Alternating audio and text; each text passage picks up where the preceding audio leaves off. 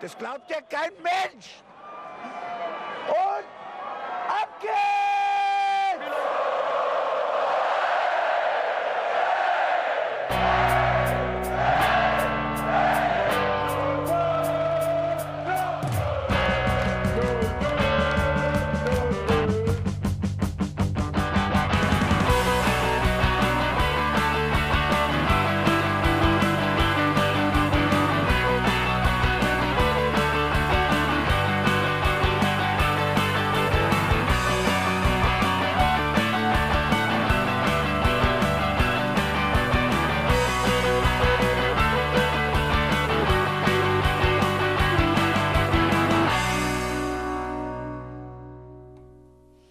Hallo und herzlich willkommen zur wöchentlichen Therapiesitzung aller 05er-Fans. Ich begrüße euch ganz herzlich zum Hinterhof-Sänger-Talk und ich habe die Ehre, dass der Berz bei mir ist. Hallo, mein Lieber.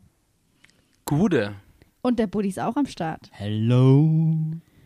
Ja, meine Lieben, wir müssen heute über das Spiel gegen Augsburg sprechen. So große Lust habe ich ja nicht unbedingt, muss ich zugeben. Wer hat das schon? Ganz ehrlich, nach diesem Spiel und diesem Ergebnis. Hui! Ich werde mich heute bedeckt halten. Das glaube er, ich nicht. bevor- Sagte er, bevor seine Hasstirade begann. Ja, wie geht's eurer Abstiegsangst, Leute? Habt ihr sie noch unter Kontrolle oder ist schon totaler Panikmodus angesagt? Hass! Ich habe Hass, nicht Angst. Bene, wie sieht's mit deinen Gefühlen aus? Möchtest du darüber sprechen? Ich habe Bedenken. Also ich, ich habe zwei Szenarien, die passieren könnten vor Augen. Und zwar das eine Szenario ist, wir steigen direkt ab. Und das andere Szenario ist, wir bleiben für immer auf dem 15. Tabellenplatz. Das heißt, Eins von beiden. dazwischen ist nichts. Relegation machen wir nicht. Nee, abgelehnt. Ah, ist, Abstieg ist auch abgelehnt. Entschuldigung, aber ja. Nee, aber ich glaube, es wird, ah, das wird nicht passieren. Also ich kann, ich krieg mich noch nicht mal mehr emotional vom Sofa, Sofa hoch nach aktuell nach den Spielen. Gestern habe ich einfach nur da gesessen, habe überlegt, was das Ganze mit mir macht, bin zu keinem Ergebnis gekommen und bin heute 24 Stunden später immer noch bei keinem Ergebnis angelangt. Tut mir leid, Leute. Ich habe keine Gefühle, über die ich sprechen könnte. Du bist leer, das freut mich. Mir geht's nicht so, ich bin emotional äußerst aufgewühlt und ich habe bereits gesagt und ich wiederhole mich, ich werde mich bedeckt halten. Ansonsten könnte man rechtliche Schritte gegen mich einleiten. Das möchte ich in diesem Fall nicht. Lass es Das raus. möchte keiner. Der eine so, der andere so. Ja, hier das, Gute, Teufelchen, Das böse Teufelchen, ja. da das Engelchen. Super, Leute, ihr. Es ist ein Spannungsverhältnis zwischen uns, man merkt das schon. Ich wollte gerade sagen, ihr Hörer, ihr stellt euch jetzt einfach vor, der Buddy sitzt in der Mitte, der Bert sitzt auf der einen Schulter und ich auf der anderen und wir reden von links und rechts in seine Ohren und verwirren ihn komplett, bis er irgendwann ausrastet. Das ist immer so in diesem Podcast, möchte ich dazu sagen. Ich bin eigentlich ein sehr ausgeglichener Zeitgenosse. Ich schreie nie. Auch nicht beim Fußball gucken. Lüge. Never. Die einen so, die anderen so, Bene, ne? Ich schreie zum Beispiel auch. Ich nicht. Und zwar dauerhaft. Ich möchte hier die Anekdote ein, äh, erzählen. Es gibt ein Video, Mainz gegen Dortmund, Heimspiel. Und Schuppomoting dribbelt in den 16er und verliert den Ball. Ganz unglücklich und die ganze Kurve ist in dem Moment gerade leise und du hörst nur Felicitas. Hey! Das hat mich innerlich aufgewühlt. Das verursacht übrigens mehr Emotionen bei mir als das Spiel gestern, ehrlich. Kann man sich mal überlegen, was das, was bei mir gerade emotional los ist. Tote Hose, Leute, tote Hose. Bei mir ist es ja wirklich, ich muss dir zustimmen, es ist auch zu einem großen Teil Resignation. Es ist kein Frust mehr, es ist gar nichts mehr. Bei mir ist es wirklich Resignation und ich muss das mal damit erklären äh, für unsere Podcast-Zuhörer. Ihr müsst euch das so vorstellen, wir arbeiten ja wirklich eigentlich 24-7 an dem Ding. Ob es Twitter ist, ob es Instagram ist, ob es die Vorbereitung ist, ob wir uns informieren, ob wir ähm, uns Dinge überlegen und so weiter und so fort. Und ich finde es inzwischen ermüdend. Ich finde es richtig ermüdend und ich probiere wirklich zwischenzeitlich aktiv nicht an Mainz 05 zu denken. Ich meditiere schon viel. Inzwischen sitze ich nur noch stumm in der Ecke. Das heißt, du bist eigentlich der Buddha, aber eigentlich bist du der Buddha. Ich bin der Buddha und nur mit Bert zusammen bin ich der Buddha. Wir zwei in einer Person sind äh, der Buddha. Double-Headed Snake oder was? Ich dachte, wir hätten uns eigentlich darauf geeinigt, dass wir zwei zusammen Gimli sind. Ich bin doch allein schon Gimli. Ich kann dazu nicht sagen. Ich bin einfach eine Reiterfrau aus Rohan, die immer die Bösen umbringt. So, so läuft's. Mehr kann ich dazu nicht sagen. Der, Ich- mit der Rolle kann ich mich aber gut anfreunden. Ich wollte gerade sagen, das passt doch auch irgendwie zu dir. Ich habe noch vor dem Spiel gesagt, wir werden verlieren. Ich weiß, das bringt Unglück, aber es war mir so egal, weil wir hätten, wir hätten die Chance gehabt, Punkte gut zu machen, Boden gut zu machen. Ja, aber wie so oft in der Saison, ähm, wenn wir können, wollen wir nicht und dann, ja, passiert das, was gestern Abend auch passiert ist. Ich hab, Und oh, Entschuldigung. nein, Bene. durch, durch weiter. Ich habe so ein, so ein krasses Flashback-Erlebnis gehabt. Ich habe ja unter der Woche die, das Bully-Special aufgenommen und der Kollege von Augsburg sagt als letzten Satz, vielleicht, vielleicht schafft es der Niederlechner ja auch mal wieder zu treffen. Und dann sag ich, aber bitte nicht gegen uns. Und die erste Aktion in diesem Scheißspiel ist das Tor von Niederlechner. Und ich dachte nur so, ey, das kann doch wohl nicht wahr sein. War ich das jetzt? Bin ich schuld? Kann's, ich bin schuld. Ich, ich nehme die Schuld auf mich. Aber es äh, fuckt mich so ab. Das ist ja auch die einzige Frage, die eigentlich zu diesem Spiel gestellt werden muss. Wo warst du beim 1-0? Das kann ich ganz kurz und schmerzlos beantworten. Auf dem Klo, wie es sich so für einen richtigen Profi, der den Auswärtsticker bedient, gehört. Und ich dachte mir, es hat gegen die Hertha geholfen. Dann kann es immerhin nicht in die Hose gehen. Pustekuchen. Ja, das wird jetzt verboten. Das ist jetzt gerichtlich angeordnet. Der Ben und ich, wir äh, sagen von beiden Seiten in beide Ohren, Jan, du gehst nicht mehr auf Klo. Ist vorbei. Dauerhaft nicht mehr, bitte. Erwachsenenwindeln und fertig. Ich dachte, ich müsste jetzt unter Verstopfung leiden. Das kannst du dir aussuchen. Ladehemmung. Wie bei den Mainzer Stürmern. Ah ja, ist okay. Oh boy, das ist, da sprichst du was an, ey. Also, um nochmal kurz auf das Thema zurückzukommen, ich saß auf der Couch vorm Fernseher, wie sie es gehört. Ich auch, Bene, ich auch. Und da habe ich, da habe ich geschrien, das gebe ich zu. Da habe ich geschrien. Weil das Niederlechner so lange nicht mehr getroffen hat, geschenkt, dass er dann gegen uns trifft, geschenkt. Aber was war das denn für ein Tor? Also, das war ja auch noch ein schönes Tor. Ich muss ja dazu sagen, der Fehler rührt, ich möchte jetzt keinen konkreten Spieler ansprechen, weil das machen viele inzwischen falsch. Wir haben in Frankfurt habe ich die Thematik bereits angesprochen. Diese verkackte, verkappt, nicht verkackt, die verkappte Spieleröffnung der weit geschlagenen Bälle ins Zentrum, blind geschlagenen Bälle ins Zentrum, wenn man außen ist. Ich habe es, wenn ihr euch erinnert, im, im Frankfurt-Spiel schon angemerkt. Und es kam hier genau so wieder. Nein, du kannst Nyakate keinen Vorwurf machen, dass er als Abwehrchef zügig rausrückt. Das ist genau richtig. So funktioniert eine Abwehrfalle, äh, eine Abseitsfalle. Ja, das ist in Ordnung. Dass die anderen einen Schritt zu spät kommen, ist auch nicht der Rede wert. Ja, dass das ein Eiball ist, der da reinfliegt, das kann auch passieren. Aber wenn ich den Ball da hinten rausschlage, dann schlage ich ihn die Linie lang und nicht noch nicht mal weit weg vom 16er, sondern kurz vor den 16er in die Zone 14. Die gefährlichste Zone im ganzen, auf dem ganzen Platz. Was ist denn das? Und das haben wir öfters gemacht. Aber gerade die Szene sollte vielleicht dann einfach zum äh, Beispiel genommen werden und immer wieder und immer wieder gezeigt werden, dass man einfach kapiert, da den Ball einfach bitte nicht hinschlagen, wenn man ihn rausschlagen will. Ich habe jetzt schon so oft von dir, Jan, von dieser Zone 14 gehört. Ich kenne keine einzige Zone, aber die Zone 14 kenne ich. Das ist doch. Also allein das beweist schon, dass wir da schon ein paar Mal drüber gesprochen haben, ey. Ja, diese Zone 14, um das vielleicht mal kurz auszuführen. Es gibt eine verschiedene Zonenaufteilung, es gibt verschiedene Arten der Zonenaufteilung, ähm, Positionsspiel etc. pp. Ich will da jetzt gar nicht zu tief reingehen. Diese Zone 14 ist die Zone direkt der, von der 16er Kante und ein Stück Richtung Mittelfeld. Das ist die Zone, aus der die meisten Tore resultieren. Also die gefährlichste Zone, die, die du am besten verteidigen musst. Halt das Zentrum direkt vorm Tor ist eigentlich relativ einfach zu verstehen. Und dass ich da keinen Ball hinkläre, ich meine, das ist ähnlich, und das ist das Pendant zu einem Querpass vorm 16er. Auch das tue ich nicht. Das lerne ich in der F-Jugend. Und wenn ich das in der F-Jugend nicht verstehe, gehe ich zum Handball, weil da darf ich querschieben. Ich wage jetzt einfach mal zu bezweifeln, dass unsere Jungs im Handball besser wären als die Dynamites. Das sehe ich auch so ein. Aber können wir, können wir nochmal bitte drüber reden, was das für ein Sonntagsschuss war von Niederlechner? Also, das ist one in a million, würde ich behaupten. Das, der kann den genau so, kann er den treffen, dass der Ball reingeht. Auf keine andere Art und Weise geht der rein. Aber Bene, das war so klar. Er, er ist sich komplett bewusst, dass, dass er einen Aufsetzer spielen muss.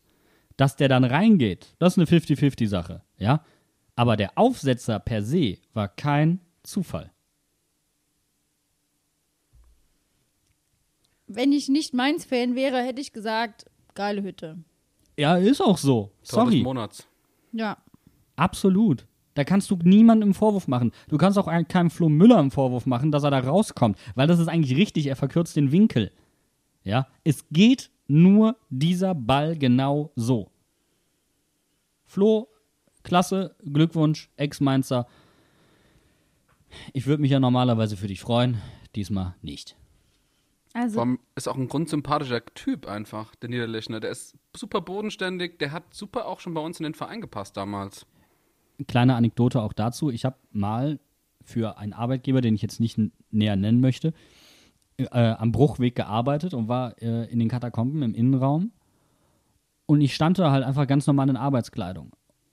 Und was macht Flo Niederlechner? Tippt mir auf die Schulter, gibt mir die Hand und stellt sich vor. Einfach weil er denkt, ich gehöre hier irgendwie dazu. Das ist Flo Niederlechner. Flo ist ein so geiler Typ. Also ich, es gibt ein paar Stürmer, die wir abgegeben haben, denen ich im Nachhinein noch ein bisschen nachtraue. Nicht, weil sie super getroffen haben, sondern einfach, weil es coole Socken waren. ja, und wenn er noch bei uns wäre, dann hätte er ja nicht gegen uns getroffen, ne? Das ist dann pure Mathematik und Logik.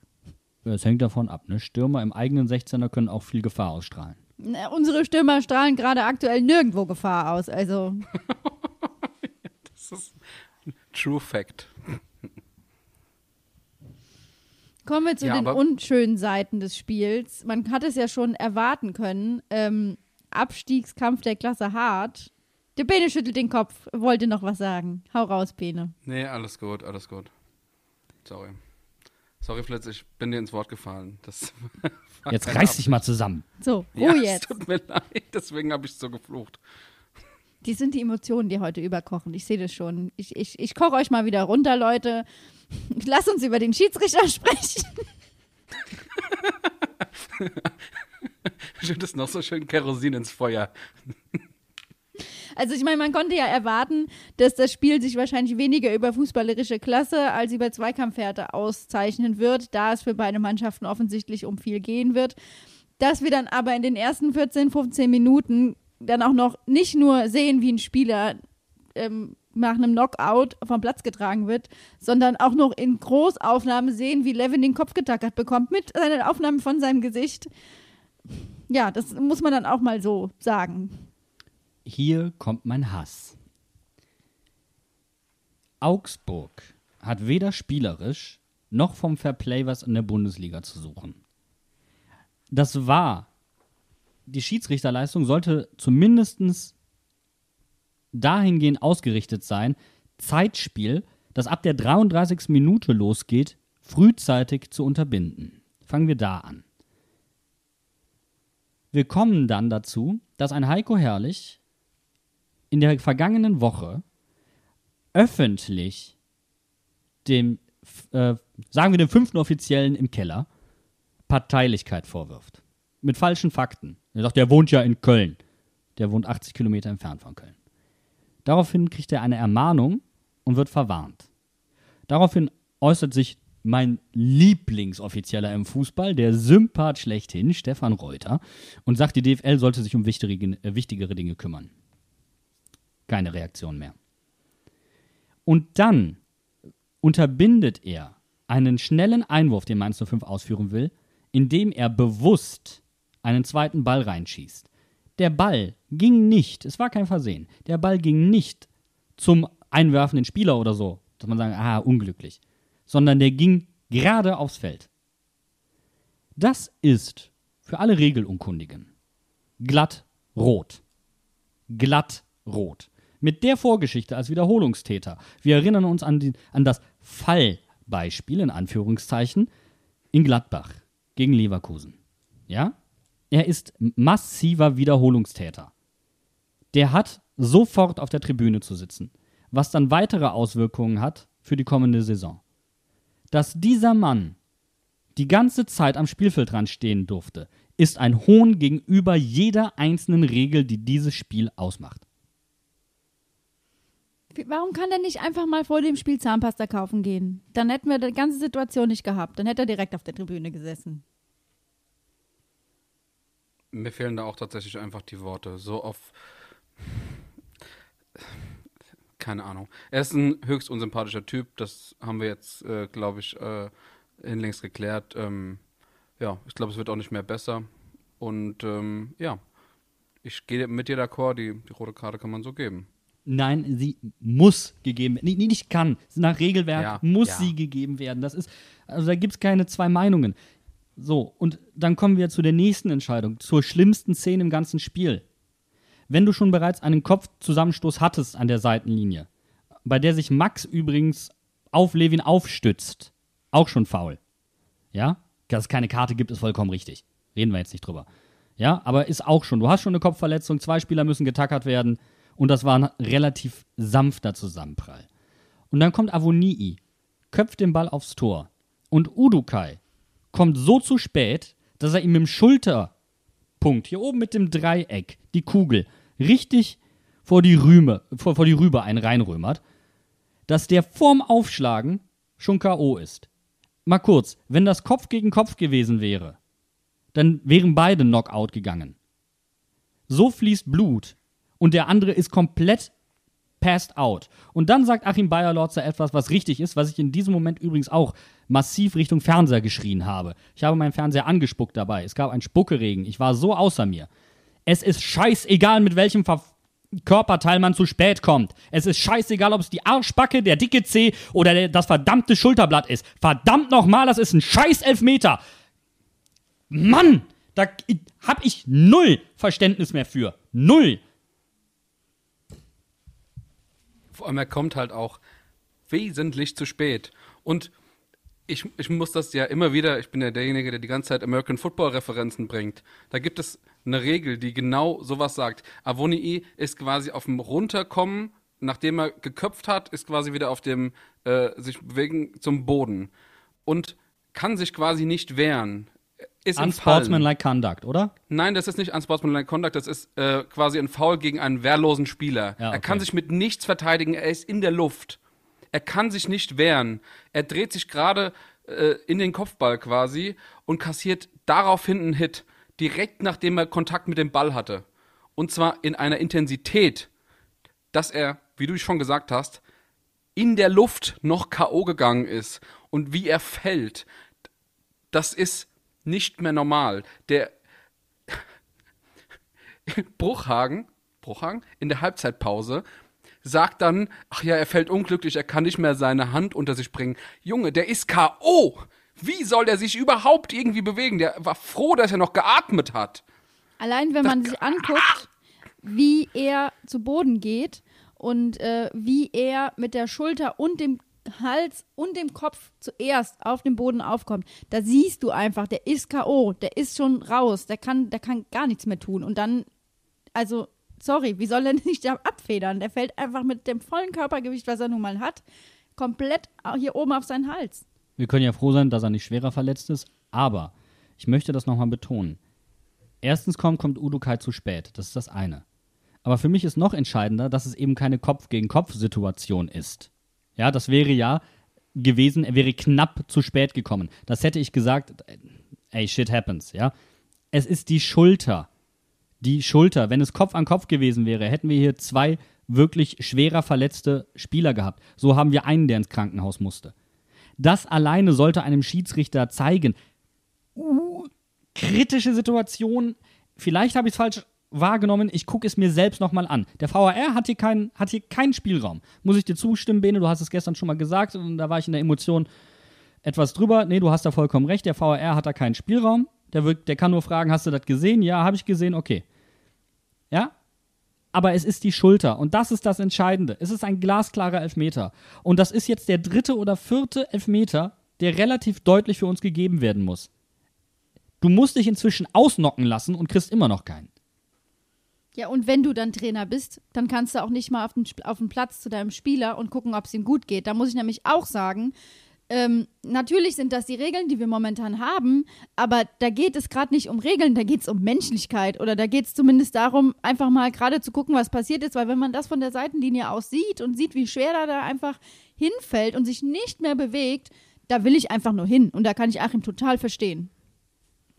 Und da bin ich direkt beim nächsten Punkt, den du quasi ansprichst, bei Menschlichkeit. Da ist ein bisschen Feingefühl vom Schiedsrichter in der, oder in dem Fall von dem äh, vierten Offiziellen, wäre halt ganz geil gewesen, sage ich mal. So, und dann sind wir nämlich direkt schon beim nächsten Punkt. Wenn ich mir dann angucke, erstens, okay, die TV-Bilder, da, dafür können die auf dem Platz und so alles nicht. Ich finde diese, diese Stopp, kurz, Benny, ich weiß, ich weiß, ich weiß, wo du hin willst.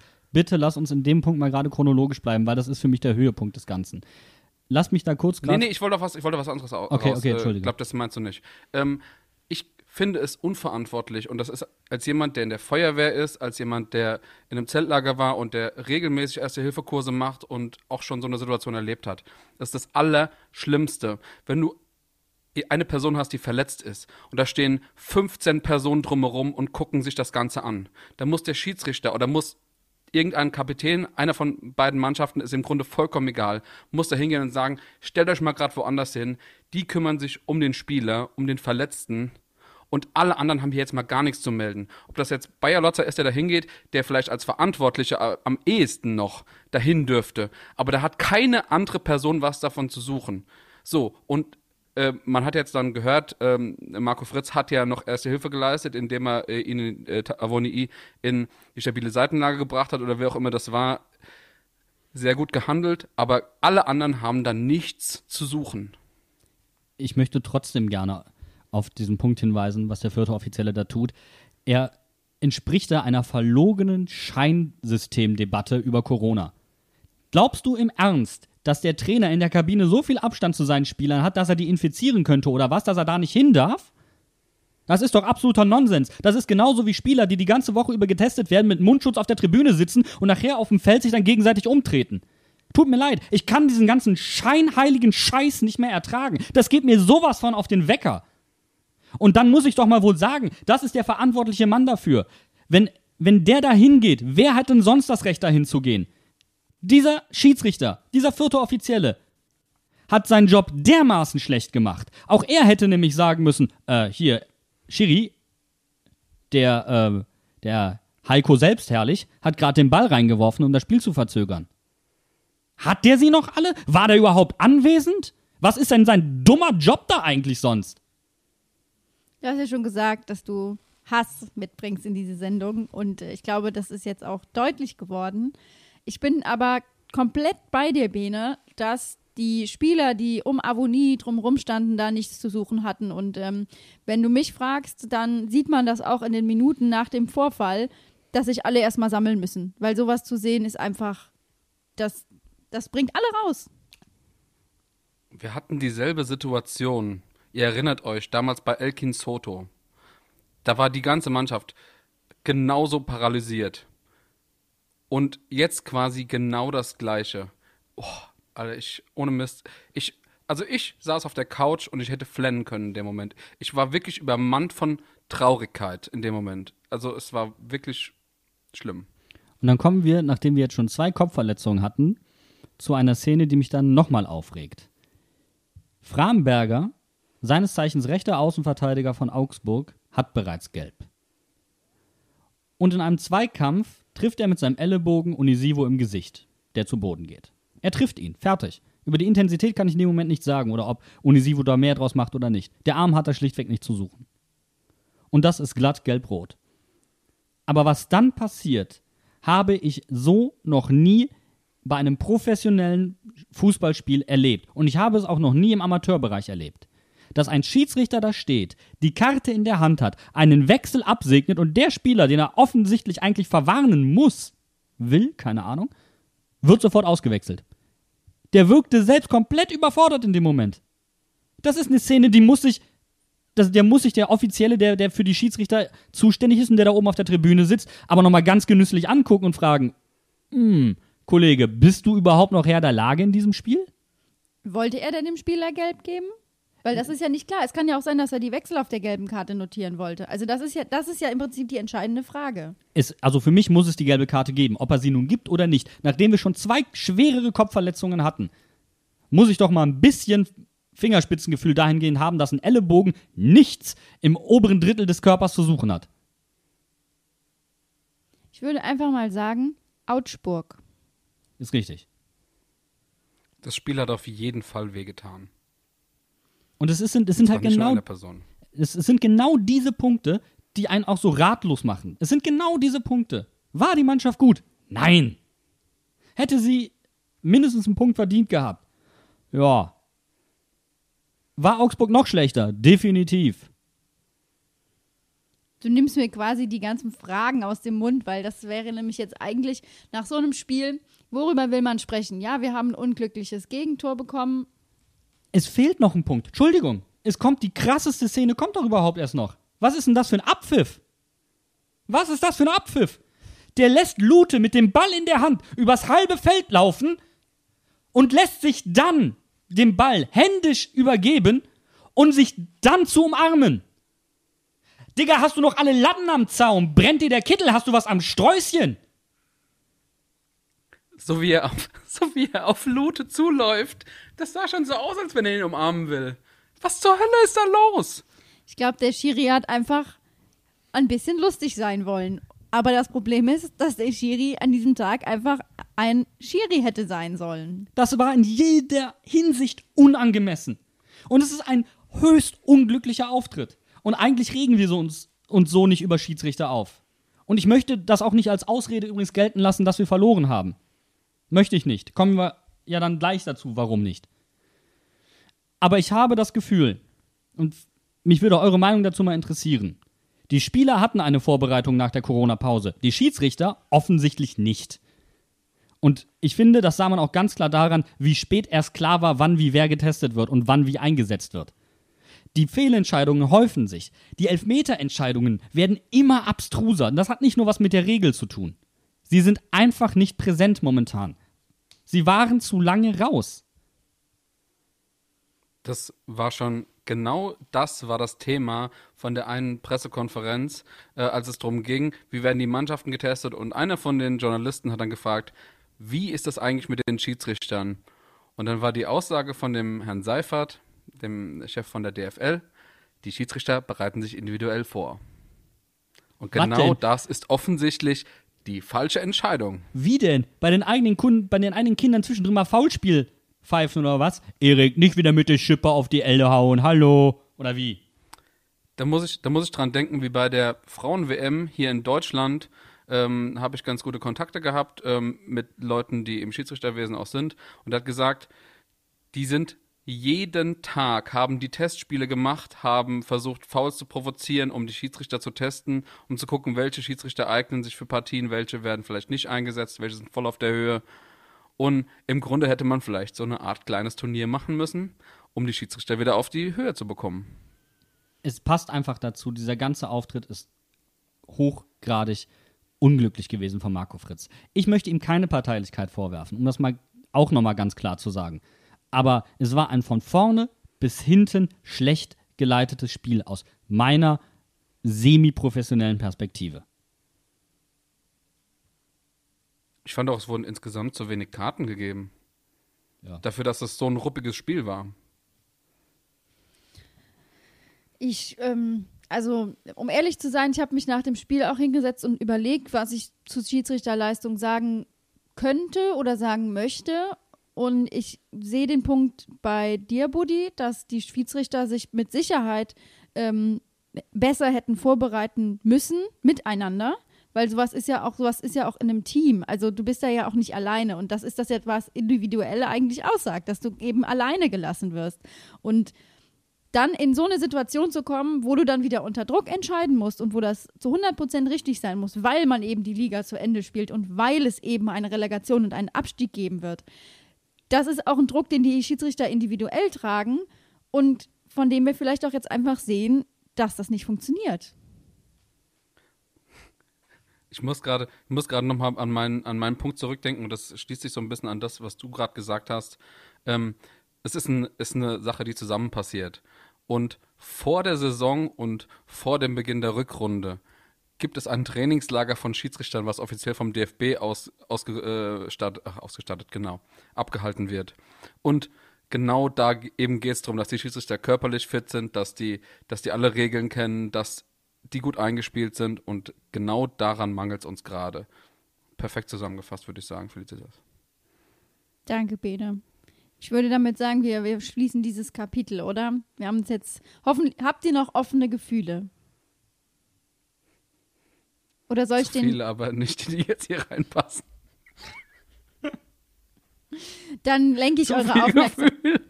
Zu, zu viel Gefühl, zu viel Gefühl. Oh mein Gott. Bene, dann lass uns doch mal an deinen Gefühlen teilhaben, wenn ich dich frage. Gegen Frankfurt waren wir offensichtlich alle wieder etwas mehr euphorisiert und begeistert von der Leistung unserer 05er. Einige Hörer haben es uns auch mitgeteilt. Wir hauen hier seit Wochen auf die 05er drauf und dann gewinnen wir einmal gegen Frankfurt und alle freuen sich und sind frohen Mutes. Ähm, was ist denn mit der Leistung passiert, die wir gegen Frankfurt auf den Platz gebracht haben? Konnte man den Schwung nicht mitnehmen gegen Augsburg? Oder haben wir eine andere Mannschaft gesehen? Oder wie ist das zu beurteilen? Die Startelf war die gleiche. Ich wollte gerade sagen, die Mannschaft war dieselbe, gespielt wurde anders.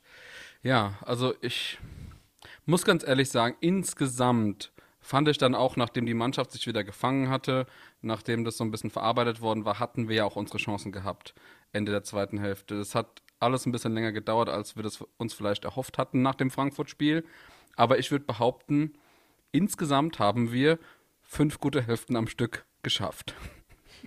Die, die sechste gute Hälfte, die war uns dann leider nicht mehr vergönnt. Und die zweite Hälfte, also die, muss ich ganz ehrlich sagen, das war dann im Endeffekt keine Gefahr mehr, außer vom eigenen Tor.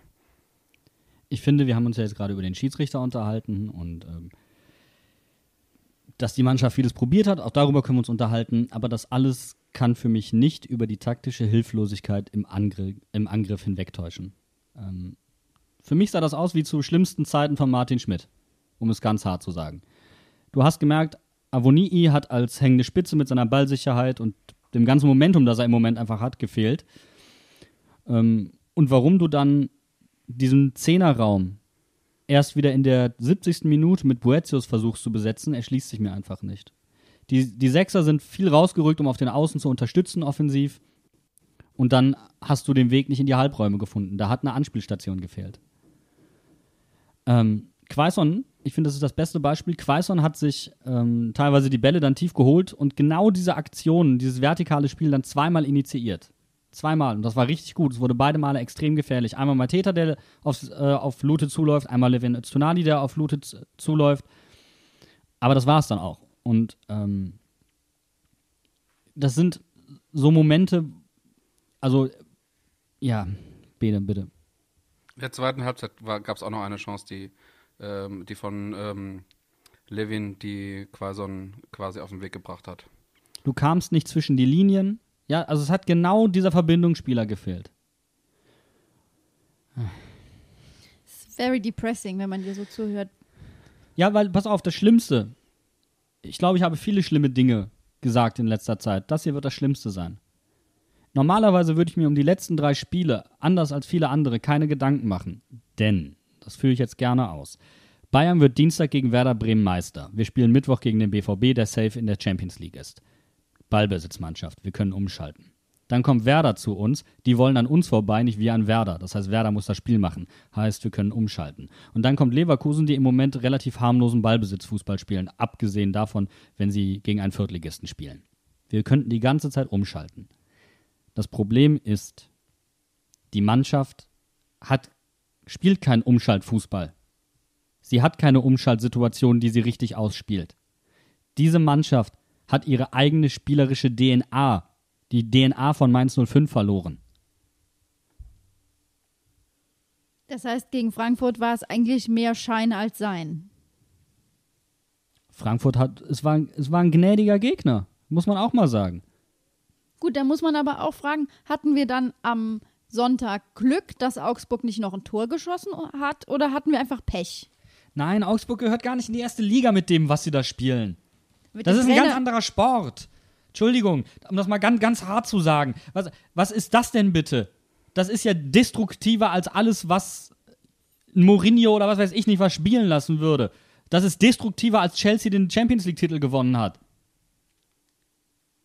Und dann haben sie noch einen scheiß Trainer. Und einen sehr unsympathischen Manager. Tja, das ist bitter. Da kann man doch nur hoffen, dass wir in der Liga bleiben und es vielleicht nächste Saison nochmal probieren und den Augsburgern zeigen, wo der Frosch den Mainz die Locken hat. wäre ich auf, auf jeden Fall für. Aber ich möchte noch eine Sache ansprechen. Und zwar ähm, halbhohe Bälle vor, vor die Viererkette. Als letztes Mittel, um ein Tor zu schießen. Das kann doch nicht wahr sein, Leute. Nicht mal in den 16er rein, sondern davor. Die verkümmerten schon im Anflug. Flanken, die teilweise auf die Tribüne hinterm Tor gingen. Wollt ihr mich denn alle flachsen? Das ist, das ist eine solche Hilflosigkeit, die man dieser Mannschaft anmerkt. Halbhohe Bälle vor die Viererkette. Das ist so, als würdest du im Mittelalter eine Burg belagern, aber nur Warnschüsse abgeben. So, ich könnte, ich könnte, nö, mach ich aber nicht. Dazu passt auch so ein bisschen die Statistik, die ich quasi rausgesucht habe. Und zwar, wir hatten insgesamt die viertmeisten Torschüsse jetzt an diesem Bundesligaspieltag mit 18 Stück und Lute hat vier gehalten. Weil Oder vier aufs müssen. Tor ging. Genau. Und die vier Aktionen Vier. haben wir schon besprochen. Matetas Kopfball kommt noch hinzu. Vielleicht haben sich unsere, unsere 05er ja wirklich einer mittelalterlichen Taktik bedient und wollten die Augsburger aushungern, haben aber vergessen, dass man im Mittelalter mehr als 90 Minuten Zeit hatte. Das ist eine sehr gute Idee. Und was ich übrigens, ich lese dann auf einmal, da rufen einige, Kunde soll kommen. Kunde. Und ich dann so, nein! Wenn du stecken bleibst, dann schaltest du einen Gang hoch und legst dich in Leerlauf ein. Entschuldigung, was ist denn da los? Es liegt einfach daran, dass Kunde für einige scheinbar das verkörpert, was viele von der Mannschaft erwarten. Laufen, laufen, laufen. Aber mehr auch nicht. Dann können wir Mainz 05 auch für den Gutenberg-Marathon an, äh, anmelden. Dann sind, sind alle glücklich. Kannst du auch nicht absteigen. Dann haben sie auf jeden Fall eine gute Laufleistung. Aber Pass kommt auf jeden Fall nicht rechtzeitig. das stimmt. Das ist einfach so. Oder anders. Wenn du Marathon läufst und einen Ball dabei hast, wirst du schon irgendjemanden treffen. Ja.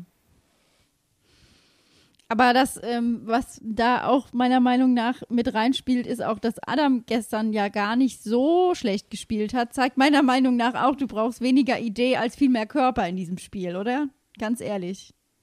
In diesem Sturm meinst du? Ja, gegen Augsburg meine ich jetzt in dem Spiel. Also jeder, der eine Idee hatte, wollte ja eigentlich ein Tor des Monats schießen. Und statt einfach mal ein Tor zu schießen.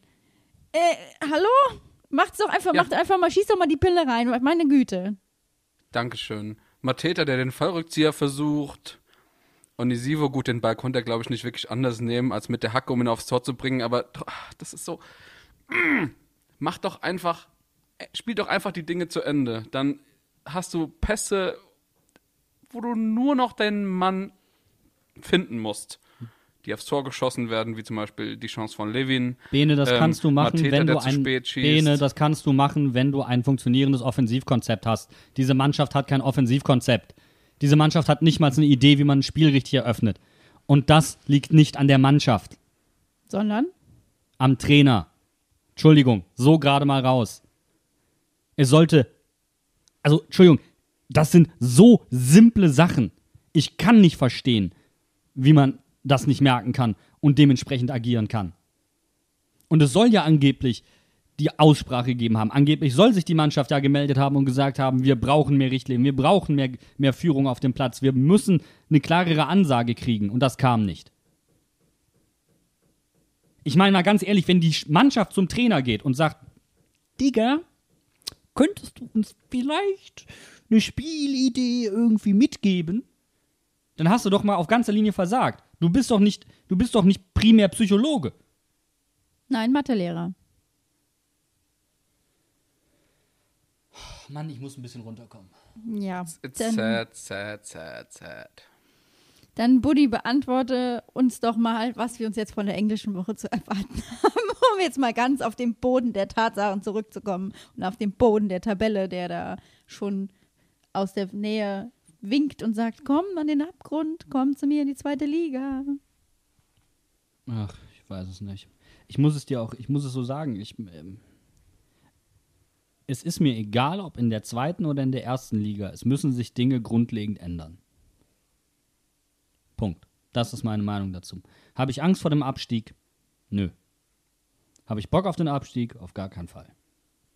Ich habe so ein bisschen die Hoffnung, wenn wir denn dann absteigen sollten, nicht, dass ich das möchte, ich möchte mich da kategorisch gegen verwehren, Mainz 05 in der zweiten Liga zu sehen. Aber es ist nun mal so, es sind nur noch drei Spiele, wir spielen noch gegen zwei Gegner.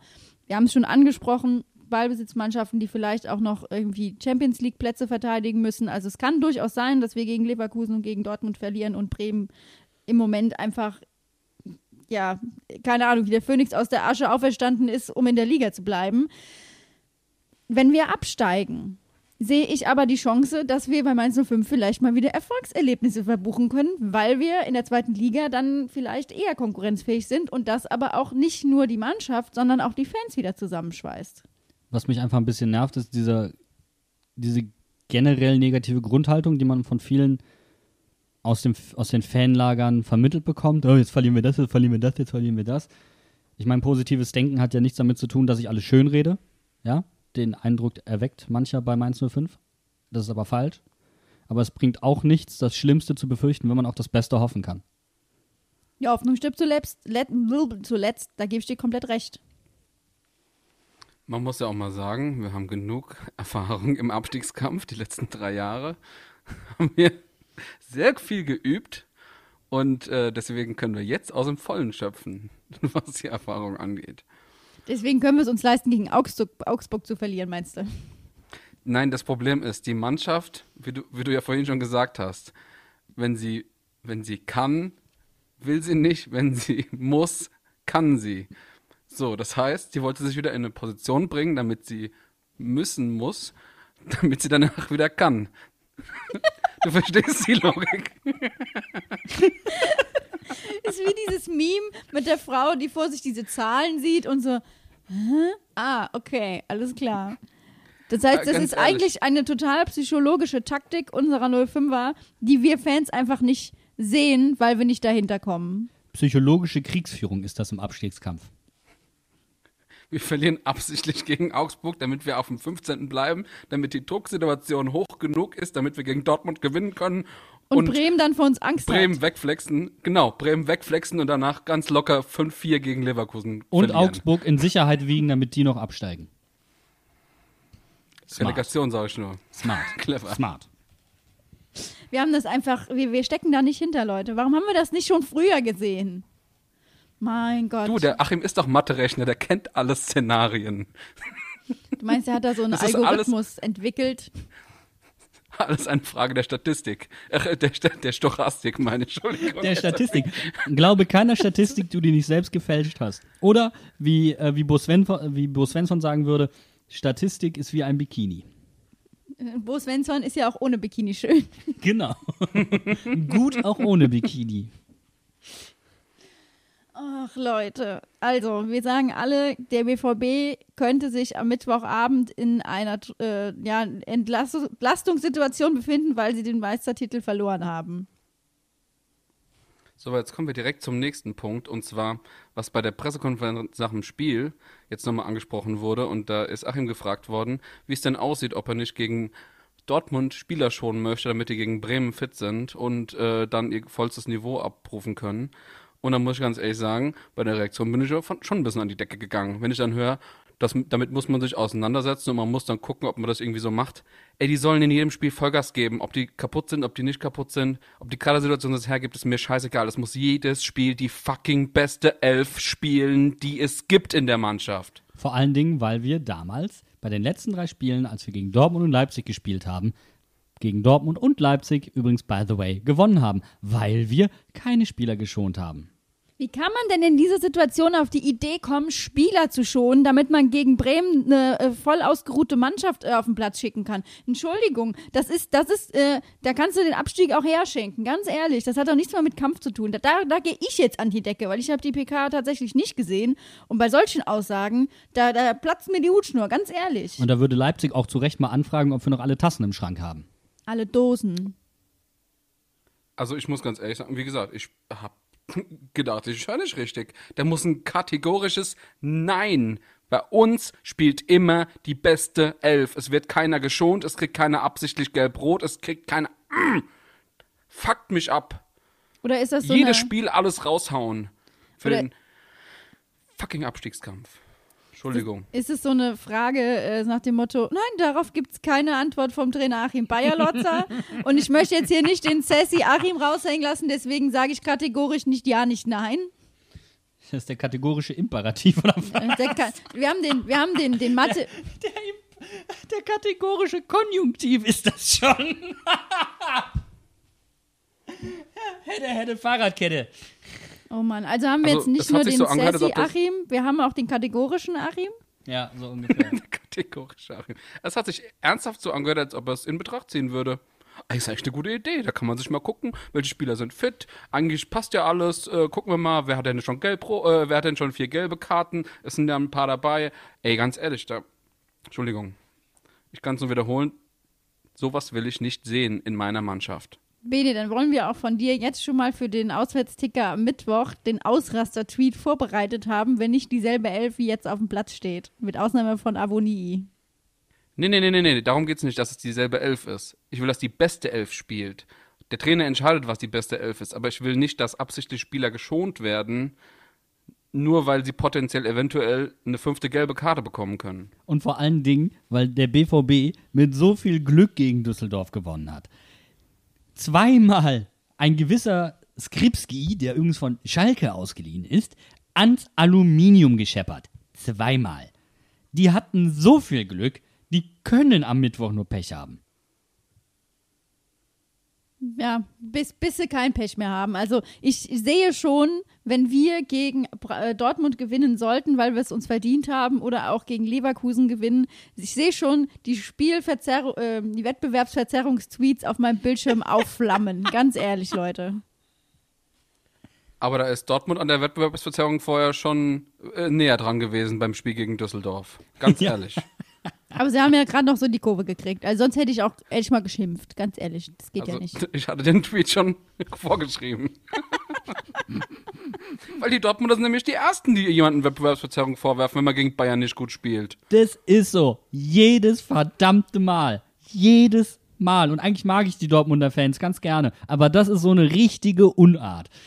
Na komm, Heidewitzka. dann wünschen wir doch, dass die Dortmunder morgen den Bremern Wettbewerbsverzerrung vorwerfen. Oh, das wäre so schön.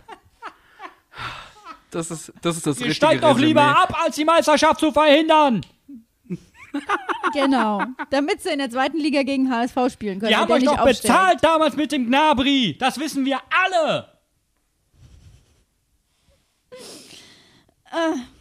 Nee, Leute. Also, ich glaube ganz ehrlich, das Spiel gegen Dortmund kann Hü oder Hot ausgehen. Und soll ich euch mal was sagen? Nein. Bitte nicht. Bitte sag uns ist- nichts. Das vierte Mal diese Anmod, aber hey, und noch mal reingegrätscht und noch mal reingegrätscht. Macht euren Podcast doch alleine, Mensch. Sag uns mal was. So, Budde, dann krieg mal die Kurve. Gott. Was ist irgendwas, ich, du hast mich jetzt ra rausgebracht, Du irgendwas. wolltest uns was sagen. ja, ich weiß. Ich weiß auch noch die Pointe. Ich weiß nur nicht mehr, wie ich hinkam. Und zwar irgendwas mit einer 8. Was hat dieses Spiel. Ähm, ach, die achte hat die Meisterschaft. Die achte Meisterschaft in Folge. Wir reden über die achte Meisterschaft in Folge. Äh, Folge. 8 und 8 sind 16. Und auf welchem Tabellenplatz steht Werder Bremen? Na? Na? Das ist jetzt 17. hier in der Telegram-Gruppe. 16. Düsseldorf ist doch 16. Pam, pam, pam. Du musst dich mit deinem Freund Attila Hildmann nochmal genauer unterhalten über Verschwörungstheorien. Aber die sind punktgleich, oder? Ja, die sind Egal. punktgleich, aber Bremen hat das schlechtere Torverhältnis, soweit ich weiß. Warte, das können wir rausfinden. Ja, Düsseldorf ist 16. Das hätte ich dir auch mit großer Gewissheit so beantworten können, ohne Achtung. auf die Tabelle zu gucken. Scheiße. Verkackt. Oh, schön in die Pointe gefahren. Oder einfach die Pointe vor die Wand gesetzt. Dann wär's Augsburg doch, halt. wer, wer hat denn, wer hat denn bei, bei äh, Bayern die Nummer 8 auf dem Trikot? Gibt's da einen? Äh, ja, ein gewisser Leon ist Goretzka, glaube ich. Ich Oder Javi ist Martinez. Goretzka. Goretzka, Ich ne? glaube, das ist Ja. Goretzka. Dann schießt er die doch zur achten Meisterschaft. da hast du wieder zwei Achten. Ja. Und du meinst Buffman. Alter. Ist Goretzka der wird zum ja, Arnold Schwarzenegger mutiert über die Corona-Pause. dem wird ja jetzt ernsthaft vorgeworfen, Steroide zu nehmen, ne? Ich sag mal so, du musst dir immer eins klar machen. Wenn ein Fußballer normalerweise ja sehr, sehr viel läuft, dieser normale Laufbetrieb quasi ausfällt und der trainiert aber ansonsten die Muskulatur normal weiter, dann stellst du deinen Zyklus halt ein klein wenig um und kannst mehr ansetzen. Das heißt, das geht, du verbrennst es nicht, sondern es geht in die Muskeln. Ja, oder nicht in die Muskeln. Auf dem Bauch. Das ist, Oder bei in den uns, Popo. das ist bei uns Normalsterblichen so.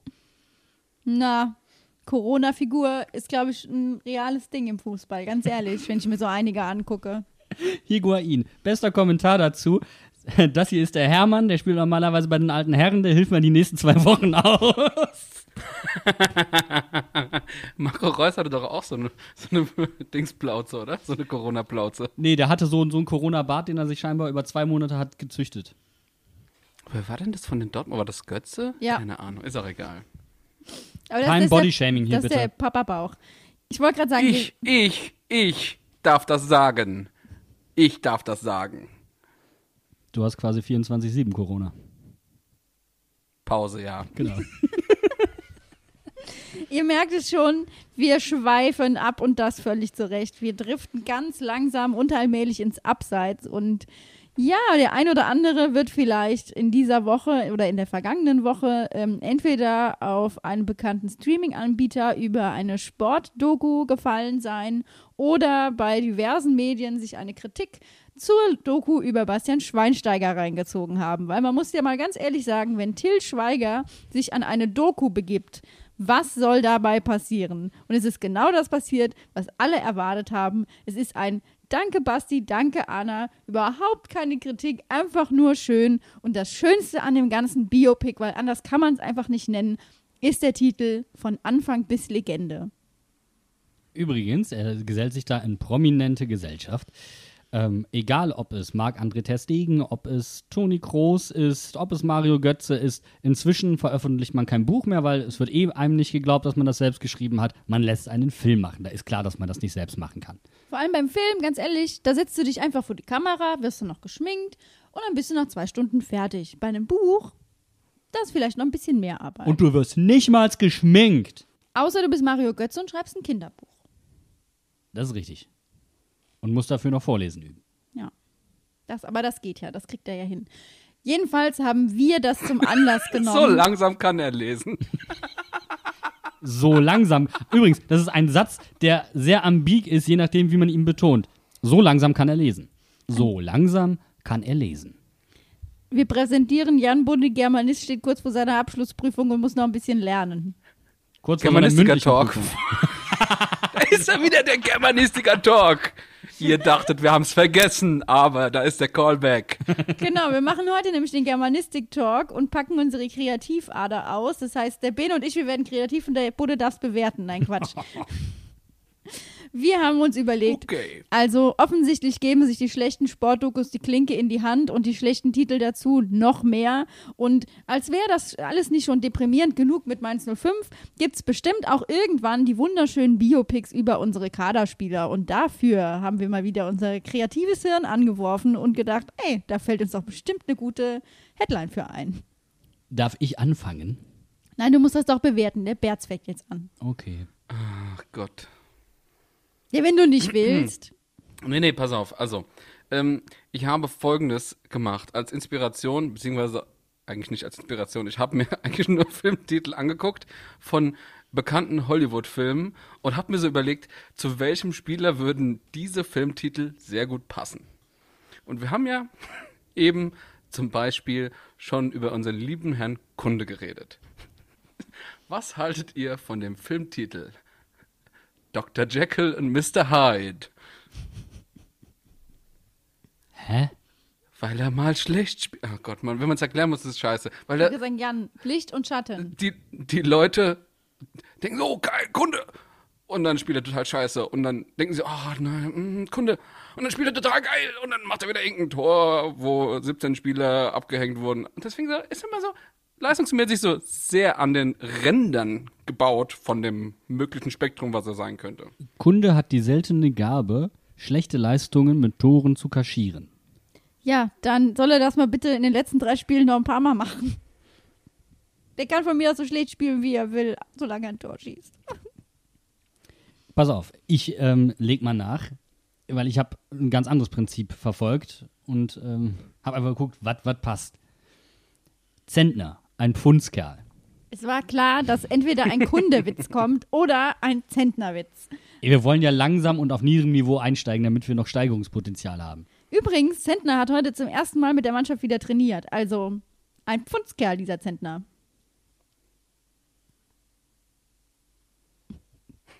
Bei Bene, bei Bene rattert's noch im Kopf. Da kommt, der kommt ich habe den verstanden, das ist schon alles gut, aber ja, Dass Robin Ja. wieder fit ist, das freut mich auf jeden Fall, dass er wieder ja, da ist. steht, stand wieder auf dem Platz, gell? Geil. Zwei Minuten zu spät, Herr Wörz. Zwei Minuten zu spät. Zu wenig, zu spät. Frau Boos, Hashtag, Hashtag Title of Mine. das ist der Film zu, zu deinem Leben. Zu wenig, zu spät. Das ist super gemein. Vorgelesen von Jan Das habe ich selbst gesagt. Entschuldigung, das habe ich selbst gesagt. Na gut. Ich, ich bin Das immer direkt im. Verteidigungsmodus. Ich Alles bin gut. einen ganz anderen Weg gegangen als ihr vielleicht. Ähm, ich habe mir Sprichwörter gesucht, die sich gut umbauen lassen, weil, wenn man mal ehrlich ist, von Anfang bis Legende, das äh, entspringt ja auch einem Sprichwort, einem geflügelten Wort. Und deswegen habe ich mich daran gehalten und habe damit mal angefangen. Und da haue ich direkt jetzt einfach mal einen raus und drauf. Spieler, die bellen, spielen nicht. Oh. Sehr geil. Sehr, sehr geil. Darf, ich habe die perfekte Anschluss, den perfekten Anschluss. Ich habe nämlich auch was zu ihm, zu Stefan Bell. Aber halt anderen Weg gegangen. Bell und das Mehrwertseminar bei Jürgen Klinsmann. Uff. Da hat nur noch Facebook Live gefehlt, Hui. meinst du? Ja.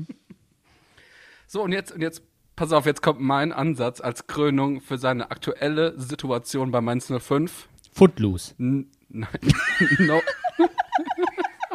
Ist auch gut. No Country for Old Men.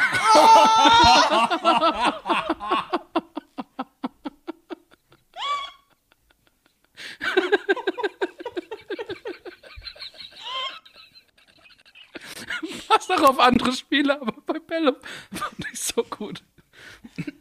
Böse, böse, böse Leute. Ganz schwarz, ganz schwarz, ganz ehrlich. Ich möchte dazu aber etwas sagen. Dieses Interview von Stefan Bell stand bereits vor einem Jahr so in der AZ. Zu dem Zeitpunkt war es angemessen. Jetzt kurz vor Saisonschluss, als Spieler, der kein einziges Saisonspiel gemacht hat, nicht bei der Mannschaft dabei war, weil er verletzt war, mir was von ihm über den Kader anzuhören, ist komplett unpassend. Vor allen Dingen der Zeitpunkt kurz vor Ende der Saison. Er sieht einfach seine Fälle davon schwimmen.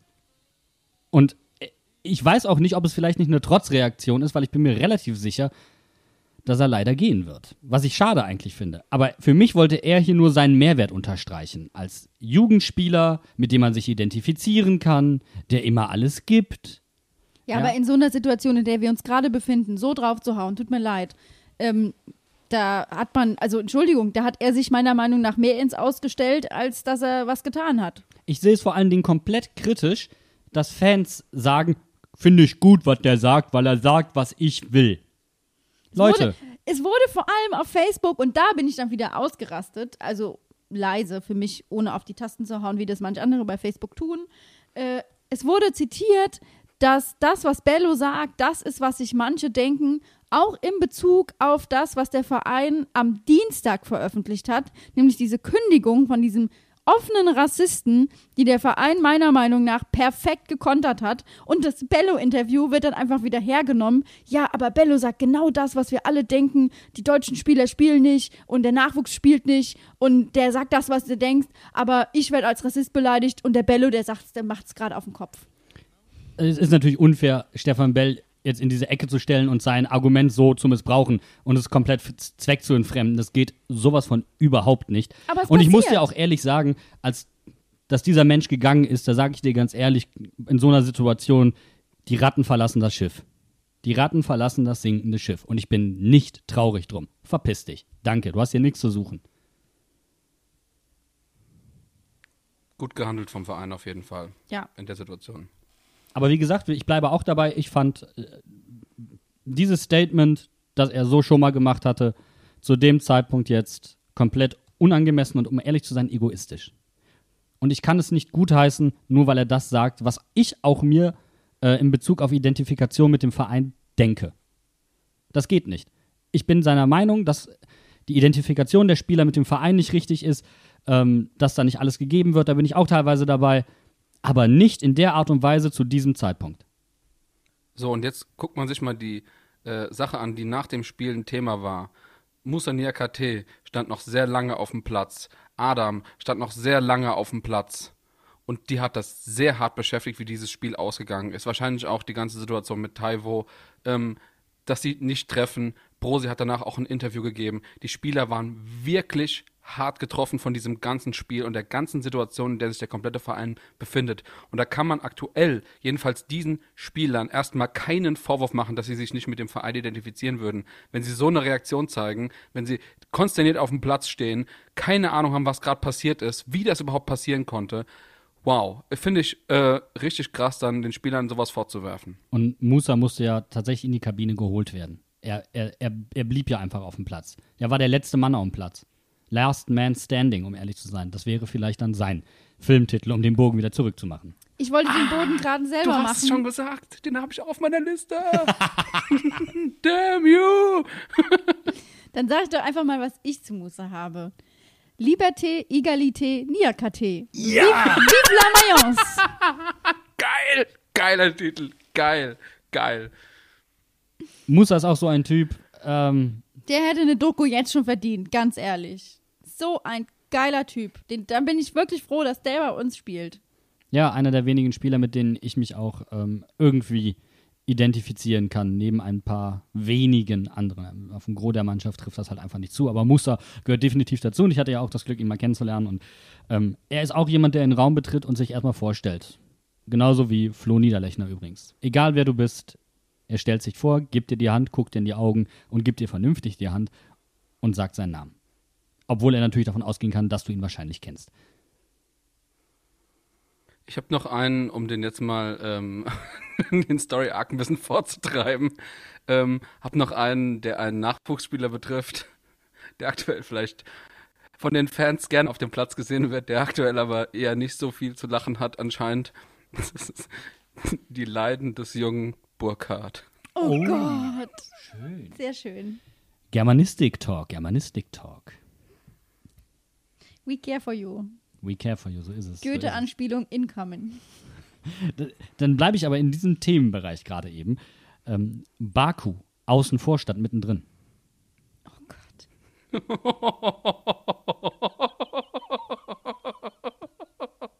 Oh, ich liebe schlechte Puns. Komm, Bene, ich, ha, ich, ha, ich habe auch noch ein schlechtes Pan, einen schlechten Pan. Und zwar äh, Tr Transfergespräche mit Haut ohne Haar. Der Manager Rufen Schröder. Hast du nicht gesagt? Achtung, rasiert. Wow, Junge. Habt ihr was zu rufen? Nee. Hau raus, Bene. Der, der Rain Man des Moneyball.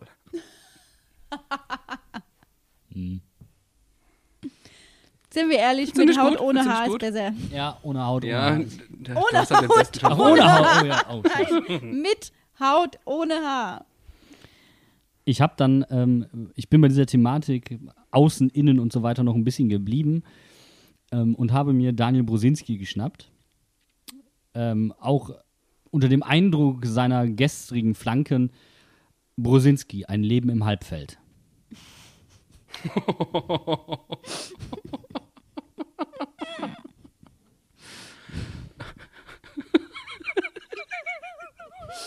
Ich sehe schon den Trailer, wo es so, so dunkel wird und er lässt den Kopf hängen. Und dann kommt die, die, die große Musik und dann kommen die Bälle. Und äh, du siehst so, wie er einen Ball tritt und Close-up von diesem Ball und der Ball zirkelt und zirkelt. Nochmal eine totale. Man sieht, wie der Ball sich Richtung 16er dreht. Und dann normales Tempo, der Ball fliegt, fliegt einfach vorbei und einfach so ein dö, dö, dö. Und dann so, kommt nur ich noch dachte, das- bam, bam, ein Leben im Ich Halbfeld. dachte, das, das einzige direkte Freistoßtor, was Brosi jemals geschossen hat gegen Frankfurt damals. War auch aus dem Halbfeld, ja. das, wird, Tatsächlich, tatsächlich. Das wird dann auch auf jeden Fall im Trailer gezeigt, dann hat man das Beste vom Film schon gesehen. Und er hat es ja gestern auch schon wieder probiert, ne?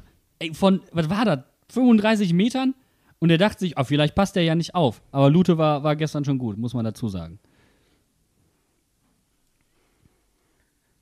Ich habe noch einen, der ist von einem ehemaligen Spieler leider nur, aber von einem absoluten Fanliebling. Und zwar Pablo the Blases, The Big Short. Schön, schön. Da fällt mir gerade einer zu ein, auch ein ehemaliger äh, äh, Spieler, aber schon noch eine ganze, ganze Generation zurück. Higher or Fire.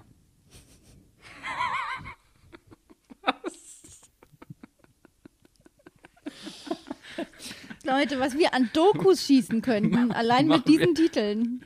Machen wir, warte, einen habe ich noch. Und so bezieht er sich auf einen unseren liebsten Hasstrainer.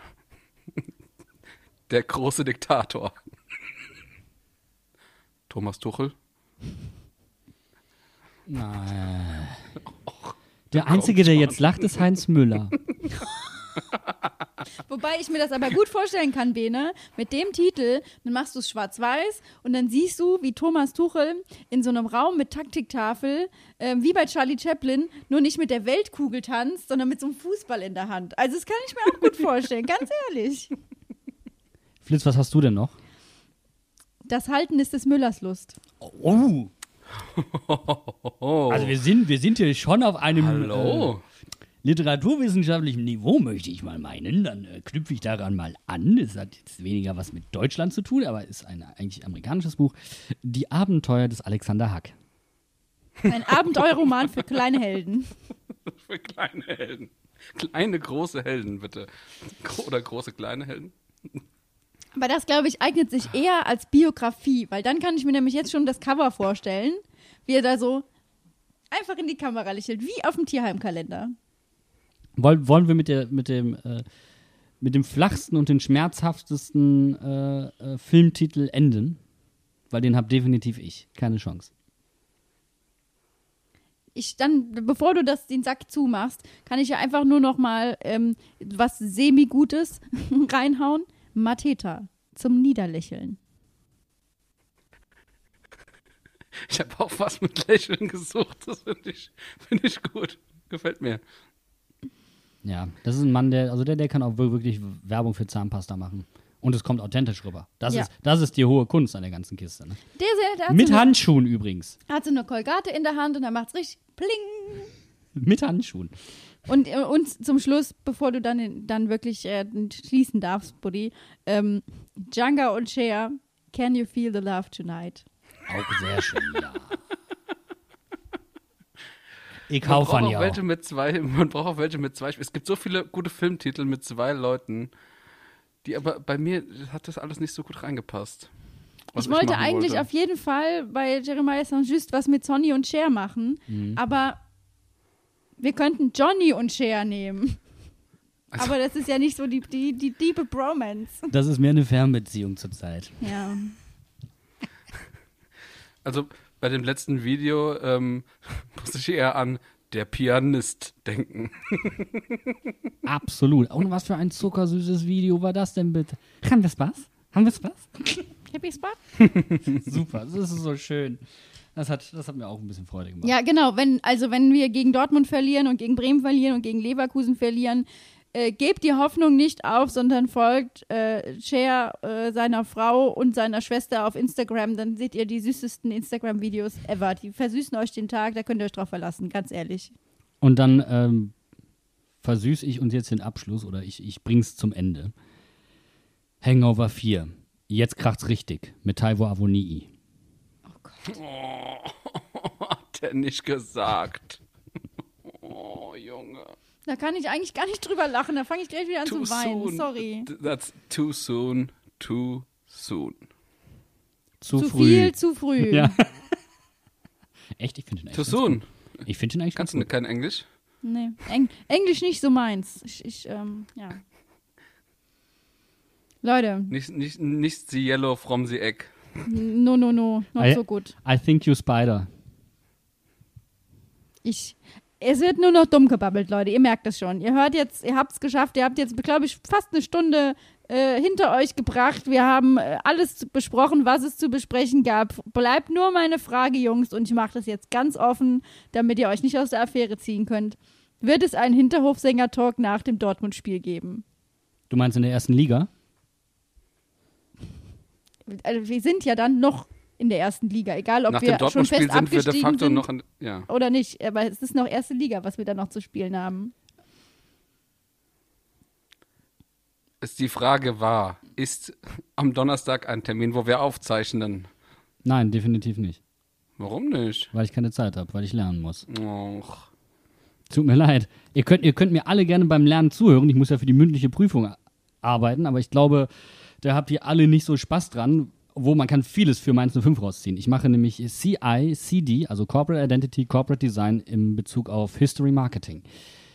Und ich muss mich die ganze Zeit zusammenreißen, nicht, nicht zu denken, Mainz 05, Mainz 05, Mainz 05, Mainz 05. Also ihr könnt euch das entscheiden, ob ihr den TED-Talk von Jan Budde haben wollt zum Thema CICD und History Marketing oder den Germanistik-Podcast wahlweise auch am Donnerstag. Ich würde einfach mal sagen, das letzte Wort ist noch nicht gesprochen. Denn sonst wäre es so, dass wir uns natürlich nach dem Spiel gegen Bremen wieder hören. Und der liebe Berz ist da leider nicht dabei. Deswegen haben wir einen wunderbaren Gast in der nächsten Sendung. Es wird aber noch nichts verraten. Also bleibt spannend und wir wünschen euch bis dahin noch einen schönen Tag und viel Spaß beim Spiel gegen Dortmund. Ciao, ciao, macht's gut. Bye, bye. Tschüss. Danke. Tschüss.